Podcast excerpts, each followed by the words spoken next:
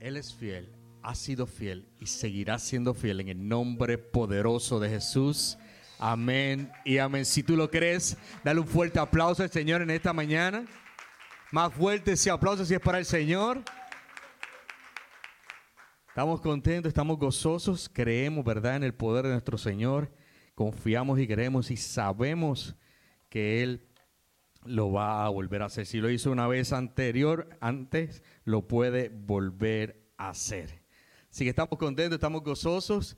Y como siempre es un privilegio estar en la casa, traer la palabra de Dios otro domingo a la casa. En esta mañana me tocó la oportunidad a mí. Así que esta mañana le damos la bienvenida. Quiero darle la bienvenida a todos los que están aquí en la casa. Bendiciones a los amigos y a hermanos que han entrado, que se han conectado a través de la internet. Estamos contentos, nuestro pastor está cumpliendo compromisos ministeriales también en otra, en la, en la, iglesia de un pastor amigo, así que declaramos bendición, declaramos que el Señor se va a manifestar de manera poderosa en esta mañana, eh, donde está también, estamos cubriéndolo en oración y sabemos que hay una palabra poderosa que Dios ha puesto en su corazón y que va a ser lanzada sobre ese pueblo y producirá fruto al mil por uno. Y estamos contentos en esta mañana, estamos gozosos, así que queremos comenzar. Vaya marcando en su Biblia el libro, vaya marcando, ¿verdad? Y vaya buscando en su Biblia el libro de Primera de Samuel, capítulo 17. Primera de Samuel, capítulo 17. Hoy eh, el tema de mi prédica en esta mañana es atrévete, atrévete. Y vamos a estar, ¿verdad? Vamos a estar leyendo algunos versículos que se encuentran en Primera de Samuel, capítulo 17. Pero antes de comenzar, antes de entrar a los puntos en los cuales me quiero enfocar, quiero darte un poco de trasfondo de lo que estaba ocurriendo en estos momentos en Primera de Samuel, capítulo 17, en los primeros 16 versículos. ¿Verdad? Y en los primeros 16 versículos nos está hablando de que el ejército de los filisteos y el ejército de Israel sabían estaban eh, frente a la batalla, fueron a la batalla. Dice que el ejército de los filisteos estaba en una montaña y el ejército de Israel estaba en la otra montaña, teniendo el valle en medio.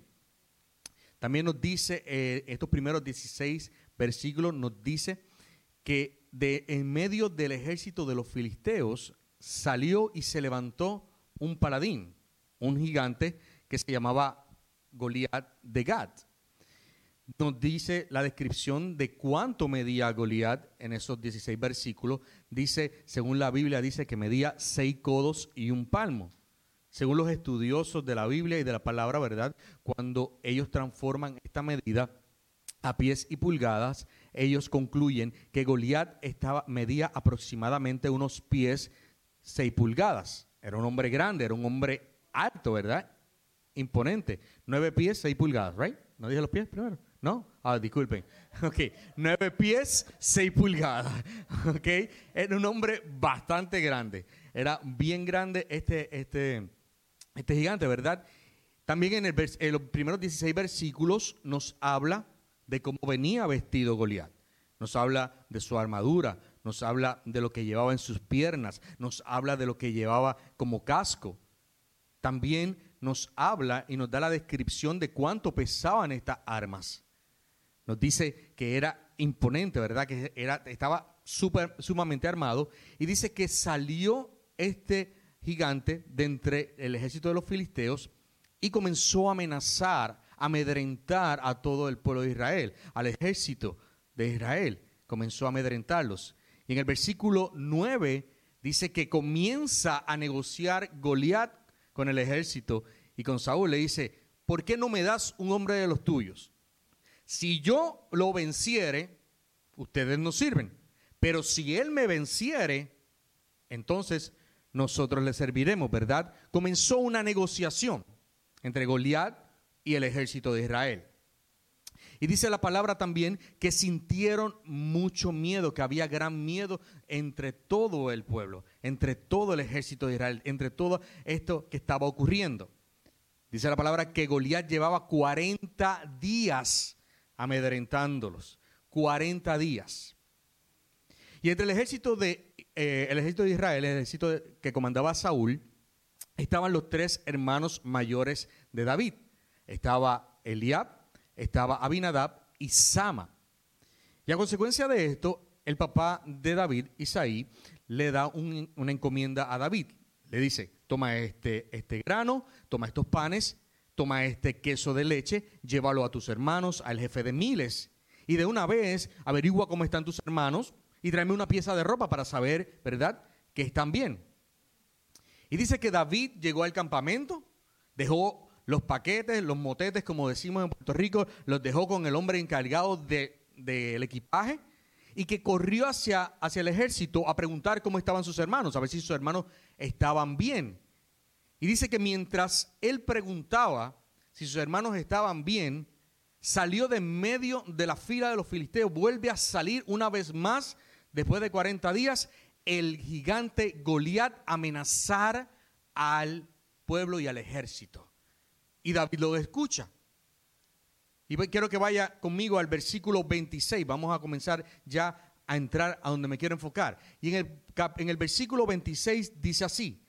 Entonces habló David a los que estaban junto a él diciendo, ¿qué harán al hombre que venciere a este filisteo y quitare el oprobio de Israel? Porque ¿quién es este filisteo incircunciso que provoca a los escuadrones del Dios viviente? quiero que entiendas algo. Goliat representa todo lo que se opone a Dios y a su propósito. Te lo voy a repetir. Goliat representa todo lo que se opone a Dios y a su propósito. Y no es secreto para nadie, ¿verdad? En el mundo que estamos viviendo, no es secreto para nadie que hoy en día todo lo que llama, a todo lo bueno le llaman malo y a todo lo malo le llaman bueno. No es secreto para nadie tampoco que cada día se firman más leyes, más sistemas que se oponen al propósito de Dios, que se oponen a Dios, que se oponen a la palabra de Dios. Como tampoco es secreto para nadie de que cada de que de que los valores y los principios sean perdidos. Pero más triste es, pero más triste es ver cristianos silentes. Pero más triste es ver cristianos dormidos. Pero más triste es ver cristianos conformados ante lo que está sucediendo. Bueno, está pasando allá y ellos hacen... Mm, eso no es conmigo. Eso no es conmigo, ¿verdad? cambian la mirada de lo que está pasando. Se hacen los desentendidos. En mi país se hacen los locos, cambian la mirada. Eso no es conmigo. Pues, se resuelvan ellos. Pero algo que podemos ver en la vida de David es que David se indignó y se indignaba ante la injusticia. David se indignaba ante la injusticia y ante lo que se oponía a Dios. Inclusive, mire lo que dice el versículo cuando lo leímos. Dice, porque ¿quién es este filisteo incircunciso? Eso no es un halago para Goliat. Eso es una, eso es una, una expresión de rabia, de coraje. ¿Quién es este? ¿Qué te has creído tú? ¿Mm? Y así mismo debemos hacer nosotros. Asimismo debemos hacer nosotros indignarnos ante el pecado, indignarnos ante lo que está pasando en la sociedad, indignando, indignarnos contra lo que está ocurriendo y acabando y oponiéndose en contra de Dios y su propósito. Y no solamente indignarnos, sino hacer algo mientras está en nuestras manos. Voy a decir algo y sé que estamos saturados de eso pero lo tenemos que decir. Hacer algo mientras esté en nuestras manos. En la semana pasada empezaron elecciones eh, anticipadas. Terminan para noviembre 3. Si hay algo que tú sabes que se está oponiendo a Dios y a su voluntad y a su palabra, ve y haz algo. Si tú sabes que hay una plataforma que se está oponiendo al propósito de Dios y a su palabra, ve y haz algo. Pero no podemos mirar las cosas, cambiar la mirada y decir, es que eso no es conmigo. Debemos declararle la guerra al diablo, ¿verdad? y a todo lo que se oponga a Cristo. Goliat había estado amedrentando al pueblo por 40 días. Y mire qué cosa. Nadie había hecho nada. 40 días en ese mambo y nadie había hecho nada. Se habían acostumbrado a las palabras de Goliat. Y eso es un peligro. Estaban acostumbrados a que él saliera día a día en la mañana a amenazarlos y en la noche a volver a amenazarlos. Estaban, siendo, estaban acostumbrados a que él saliera. Y nadie, 40 días y aquí no ha pasado nada.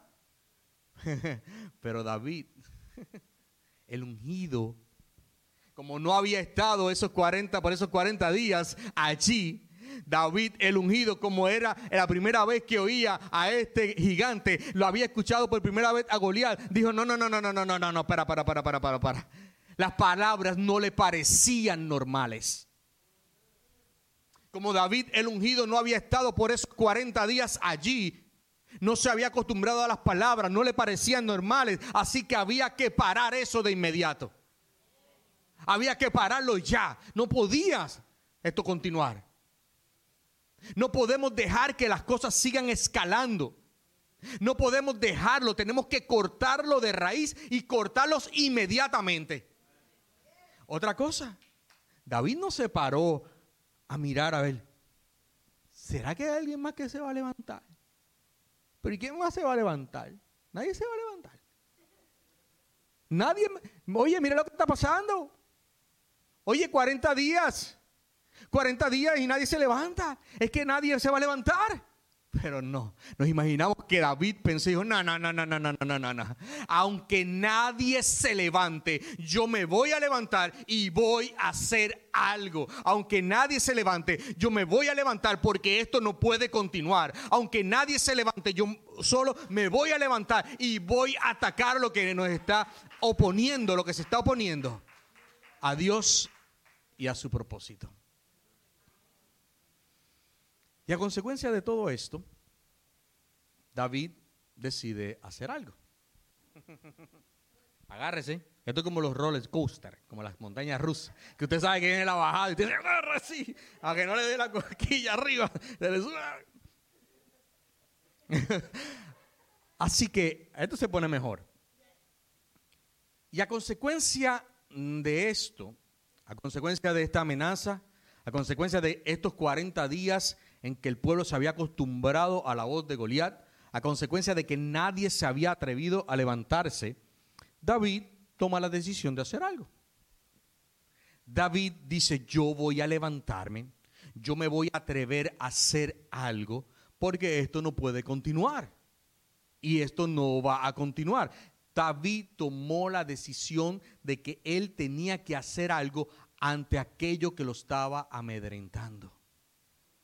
Mira si era fuerte la, amenaza de Goliat, que al pueblo de Israel se le olvidó, al pueblo de Israel se le olvidó que el Señor su Dios tenía, en, en el Señor su Dios tenían al campeón supremo se habían amedrentado y estaban, que se le olvidó, todos ellos estaban ya asustados, acobardados, acostumbrados a esas palabras.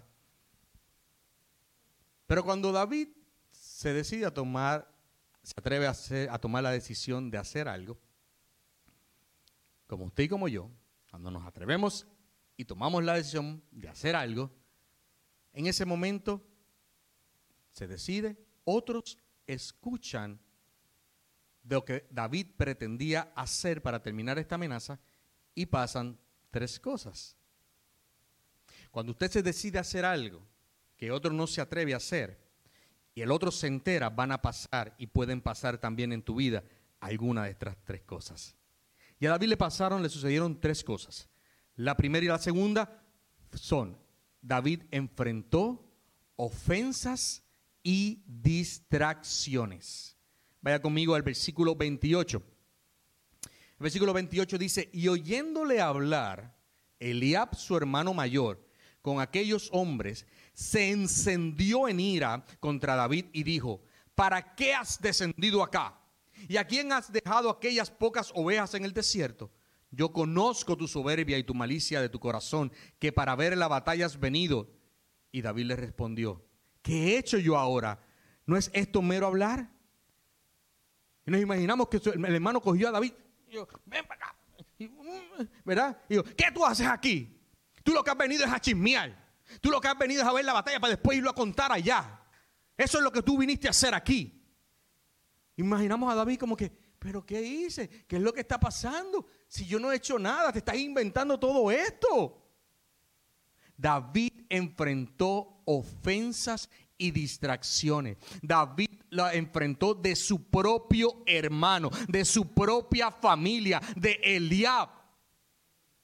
Eliab, su hermano mayor, su propia familia, su propia sangre se molestó con él. Y déjame decirte que cuando tú y yo como David nos levantamos y nos atrevemos a hacer algo, vamos a enfrentar a Eliabs en nuestras vidas. Vamos a enfrentar a esos Eliab que quieren impedirnos que peleemos la batalla. Y aún peor, si no, distraernos para que entonces nos demoremos. En ocasiones estamos peleando con la persona que se supone que esté del lado de nosotros. Su hermano se supone que estuviera del lado de él y estamos peleando contra nuestro hermano. La familia se supone que estuviera al lado de él estamos peleando con nuestra familia, con los hermanos en la fe. Nos ponemos a pelear una batalla falsa, nunca llegamos a la real batalla. Pero déjame decirte algo. A ustedes que están en el internet, a los hermanos que están aquí, escúchame bien. Escúchame bien.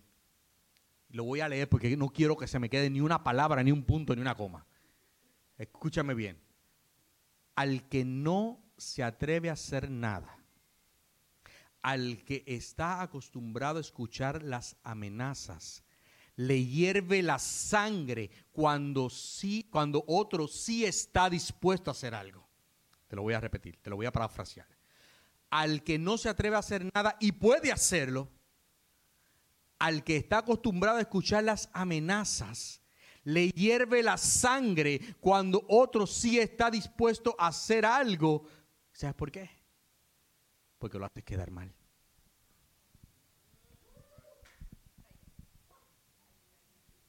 Porque lo haces quedar mal. Y entonces es el, el hombre o la, la persona de pensamiento, pues si yo no hago nada, nadie hace nada. Si yo no muevo un pie, nadie mueve un pie. Si yo no lo hago, nadie lo va a hacer.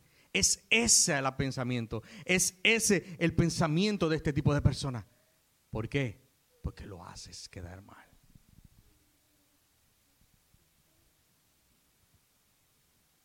Y la tercera cosa que David tuvo que enfrentar cuando tomó la decisión de hacer algo, enfrentó limitación. Lo que hicieron limitar. Y, dice el versículo, el versículo 33, perdón. Y dijo Saúl a David, no podrás tú ir contra aquel filisteo para pelear con él, porque tú eres muchacho y él un hombre de guerra desde su juventud. En esta ocasión la tercera cosa que pasa es que está enfrentando limitación. Saúl lo está limitando. Y la limitación puede ser el obstáculo más grande. El obstáculo más grande a la hora de tú y yo enfrentar algo. Saúl le dijo, es que eres solo un muchacho. Eres un muchachito, eres solo un pastor de ovejas. Eres solo el que toca el arpa en el palacio. Eres solo, eres solo un muchacho que vino a traer un mandado. No sé si te ha pasado a ti, pero cuántas veces te han dicho, es que solo eres. Es que solo eres muy joven. Es que solo llevas algunos meses en el Evangelio. Es que ya eres muy viejo y, no tiene, y están obsoletas tus ideas. Tú no, Tony. Tú te rejuveneces cada día. Te quiero. ¿Verdad que sí? ¿Cuántas veces has escuchado? Es que solo tú eres. ¿Cuántas veces te han limitado? Pero ¿sabes qué? te tienes que levantar, ignorar esas palabras, levantarte y declarar que eres un guerrero en el ejército de Dios. Te lo repito, tienes que olvidar esas palabras, levantarte, ignorarlas y declarar que eres un guerrero del ejército de Dios. Tienes que hacer como David. David no se dejó distraer. David no se dejó ofender. David no dejó que lo limitaran. Usted se imagina, ay, que mi hermano me ofendió. Yo me voy para la casa. Es que, mira, la distracción, mira, mira, es que yo sí es verdad. Yo soy un mero, un mero muchachito. Yo vine a traer pan, queso y ya, y me voy para la casa. No, David no, se no dejó que ninguna de estas tres cosas lo detuvieran para hacer lo que Dios lo había mandado hacer. Él entendió en esos momentos, él entendió su propósito. Él supo que para ese momento, para ese preciso momento, Dios lo había llevado allí. Así que David salió al encuentro, ¿verdad? Tomó la decisión, salió al encuentro de Goliat, cogió el callado, cogió su onda, cogió cinco piedras y dice que cuando se levantó Goliat y iba caminando hacia la línea de batalla, David salió corriendo, se adelantó, ¿verdad? Pero mientras iba corriendo, iba preparando su onda. La cogió, la, la, menió, la lanzó, le espetó la piedra en la frente. El gigante cayó de cara, muerto, pero no solo con eso se conformó David, sino que corrió donde estaba el gigante. Escúchame algo. Dice la palabra, lo puedes leer con más detenimiento luego, que David sacó de la vaina de él la espada de Goliat con la que le cortó la cabeza. ¿Qué te quiero decir con esto? David no le dio tiempo al gigante a sacar su espada.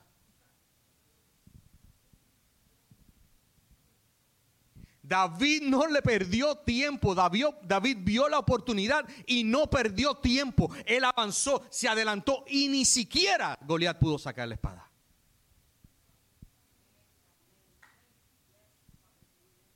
Sacó la espada, le cortó la cabeza. Pero la historia no queda ahí. Porque entonces, luego que le corta la cabeza, luego que mata a Goliat, en los versículos, cuando leemos los versículos 52 al 58, luego lo puede leer con más detenimiento, ocurren unas cosas, unas cosas curiosas. Y la primera, la primera es que cuando él mata a Goliat y le corta la cabeza, el resto del ejército de los filisteos arranca a correr. Y no con eso, dice que el ejército de Israel, digo, ¿cómo fue? Y arrancaron a correr detrás de los de los filisteos para matarlos. Alcanzaron y los mataron. A todos. Pero ven acá. Hasta hace un momento no llevaban 40 días siendo amedrentados. Pero ven acá. ¿Ah? Hasta hace un momento llevaban 40 días siendo amenazados, nadie se movía a mover un dedo y ahora están corriendo tras del ejército para matarlos. Oye, pero ¿dónde se fue el miedo? ¿A dónde fue el miedo? Escúchame bien. Si tú estás conectado al internet, si tú estás aquí hoy, es porque tú tienes que oír esto. Porque tú tenías que oír esto. Hay gente que no se atreve a hacer las cosas, pero cuando te vean a ti hacerlo, tomarán fuerza y valentía para hacerlo también. Hay gente que está paralizada, hay gente que está esperando que tú te muevas a hacer algo para entonces darle el ánimo, para entonces darle la valentía, para entonces darle la fuerza para ellos hacerlo también. Y la otra cosa curiosa que podemos ver una vez David le corta y mata a Goliat, cuando regresa hacia el campamento nuevamente con la mano del gigante en la mano, eh, perdón, con la cabeza del gigante en la mano, va donde Saúl y Saúl le dice, pero ¿de quién eres hijo? Cuando leemos la Biblia debemos leerla con detenimiento, ¿ok? Todos sabemos en el capítulo 16 que David fue llamado porque a Saúl lo estaba atormentando un espíritu malo, ¿verdad? Estaba volviendo, se estaba volviendo medio loco. Y David fue contratado para tocar el arpa y calmarlo cuando eso sucedía. En el capítulo 17, que es el que estamos hoy, ya David trabajaba en el palacio. David había tomado unos días para ir a ayudar a su papá con el rebaño, con sus ovejas. ¿Ok? Saúl conocía a David porque David tocaba el arpa. Saúl sabía quién era David. Y entonces tú me dices a mí, ¿de quién eres hijo? Esa pregunta no es locura. Esa pregunta no es, se equivocó el que escribió la Biblia, se equivocó el que la redactó. No, no, no, no. Lo que está diciendo Saúl en esos momentos, lo que está diciendo es que estaba sorprendido de lo que había ocurrido. Él había hecho algo extraordinario. Él sabía quién era su padre. Él sabía realmente lo que estaba preguntando, lo que estaba preguntando. Y Saúl estaba sorprendido. Lo que estaba diciendo es, muchacho, ¿de qué estás hecho? Muchacho, ¿de dónde tú saliste? Muchacho, ¿qué llevas en tu sangre? Porque cuando nos levantamos a hacer algo, tenemos el respaldo del Señor. Tenemos ese respaldo y Dios nos va a respaldar y sabemos que nos dará la victoria. Quiero ir concluyendo en esta mañana. David entendió. David a través de toda esta historia, ¿verdad? Lo que acabamos de ver, David entendió que para ese preciso momento Dios lo había llevado allí. Para ese preciso momento Dios lo había llevado a ese lugar. Quizás la excusa fue llevar el pan, la excusa fue llevar el queso, pero lo había llevado para dos cosas. La primera cosa para lo cual Dios había llevado a David allí fue para liberar a todo el pueblo que estaba paralizado, que estaba atemorizado, que estaba amenazado por este gigante. Y la segunda cosa por la cual Dios llevó a David a ese lugar fue para que a través de esa victoria el poder darle una promoción.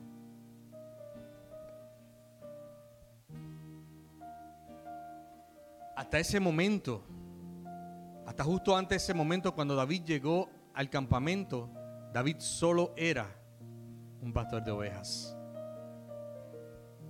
Hasta ese momento en el cual David llegó al campamento, David solo era el que tocaba el arpa mientras Saúl era atormentado y lo calmaba.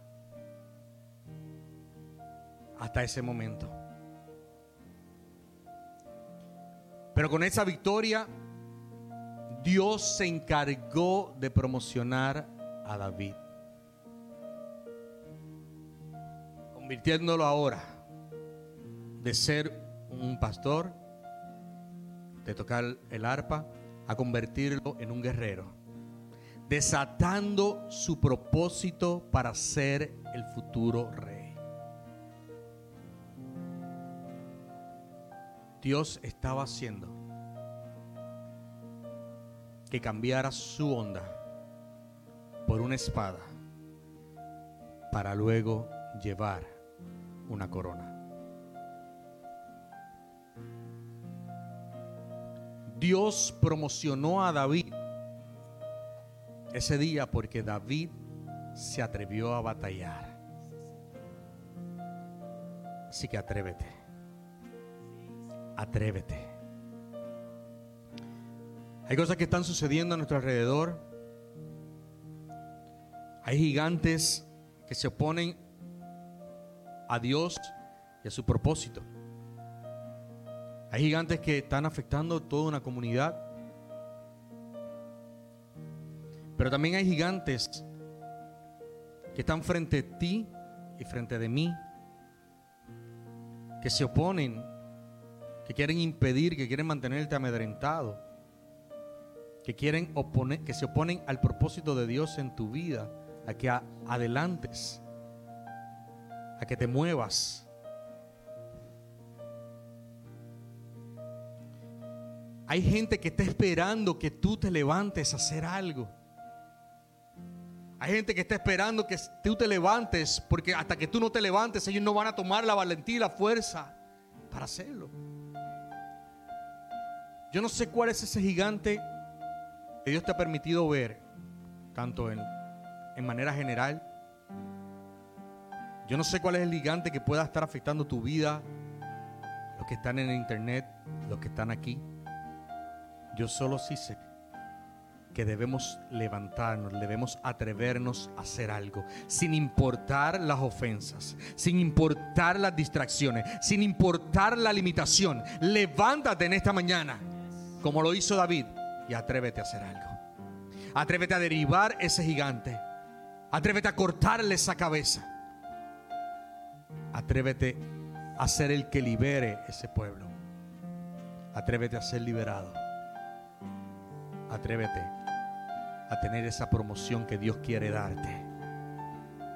Esa promoción que quiere Dios darte para que sigas caminando hacia tu propósito. Para que sigas caminando hacia tu propósito. Porque esa promoción le abrió el camino a David hacia su propósito, hacia su reinado.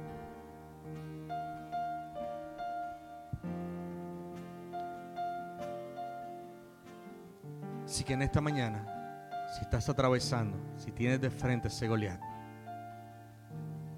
te exhorta que te levantes y te atrevas y te atrevas a enfrentarlo en el nombre de Jesús. Queremos invitarlos a ponerte en pie.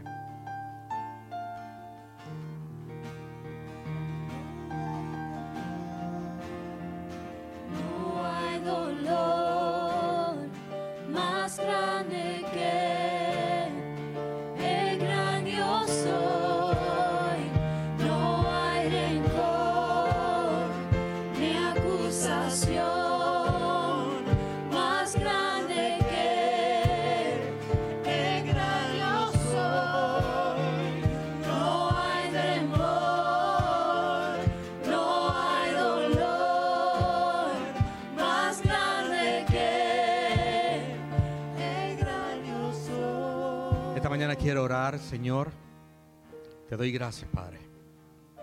Señor, te presento a cada uno de mis hermanos aquí en la casa, a través del internet. Yo declaro en el nombre de Jesús que no importa el gigante que los pueda tener amedrentados, ellos hoy se levantan, ellos hoy se atreven, toman la decisión de ir y hacer algo. Te doy gracias, Padre, en esta mañana, porque yo sé que tú estarás con cada uno de ellos y yo sé que tú le darás la victoria. Quiero aprovechar la oportunidad también, aquellos hermanos y amigos que están a través del internet, aquellos hermanos y amigos que están aquí en la casa, si nunca le has entregado tu vida al Señor, o quizás te has apartado y necesitas arreglar cuentas con Él, hay que hacer dos cosas, dos cosas sencillas. Primero, creer que Jesús es el Hijo de Dios y segundo, confesarlo. Así que si has tomado esa decisión en esta mañana, te invito a que ores conmigo y la iglesia nos acompaña. Señor, soy pecador y por mi cuenta no puedo llegar a ti, pero yo creo que Jesús es tu Hijo, que vino a la tierra, vivió una vida perfecta, murió en la cruz, y resucitó de los muertos para pagar el precio por mi pecado. Y hoy le pido a Jesús que venga a vivir en mi corazón y que anote mi nombre en el libro de la vida. Y de ahora en adelante, Señor, yo soy tuyo y tú eres mío. En el nombre de Jesús. Amén y amén. Si tú has tomado esa decisión en esta mañana, si le has entregado tu vida al Señor, si te has reconciliado con Él, te invitamos a que mandes un texto con la palabra Jesús al número de la iglesia. Que mandes un texto al 786 226-7343. Queremos orar por ti y queremos saber lo que el Señor hoy ha hecho en tu vida. En el nombre de Jesús adoramos a nuestro Dios.